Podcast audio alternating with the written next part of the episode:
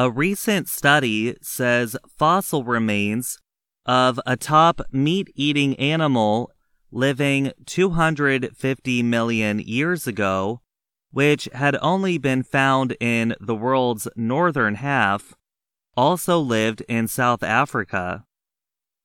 The scientists all have links to South Africa.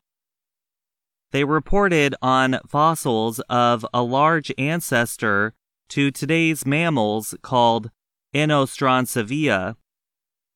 The creature had only been known from fossils found in Russia near the Arctic Sea until the new fossils were discovered at a farm in central South Africa. The fossils suggest that Inostrancevia left its native area and moved about 12,000 kilometers over a period of hundreds or thousands of years. During that period, most of the world's big land masses were connected in what scientists call Pangea. Inostrancevia filled the ecological place of a top meat eating animal in South Africa that had been missing after four other species had died out. However, it did not survive there long said Christian Kammerer. He is a scientist with the North Carolina Museum of Natural Sciences. Kammerer studies fossils and was the lead writer of the research published in Current Biology.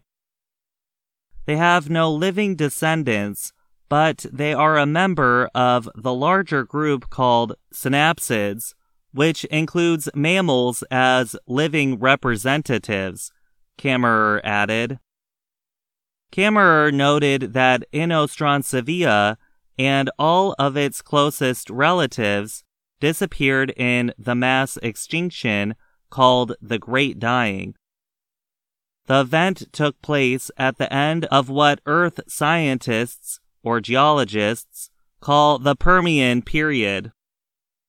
Scientists believe that life on Earth was under pressure about 250 million years ago. Some scientists say volcanic activity in today's Russian area called Siberia warmed Earth temperatures. It caused up to 90% of species to die out. Inostrancevia is part of a group of animals called protomammals that combined reptile like and mammal like features. It was three to four meters long and had a large, long head with a set of huge teeth it used to kill and eat other animals. If the animals were small enough, Inostrancevia swallowed them whole.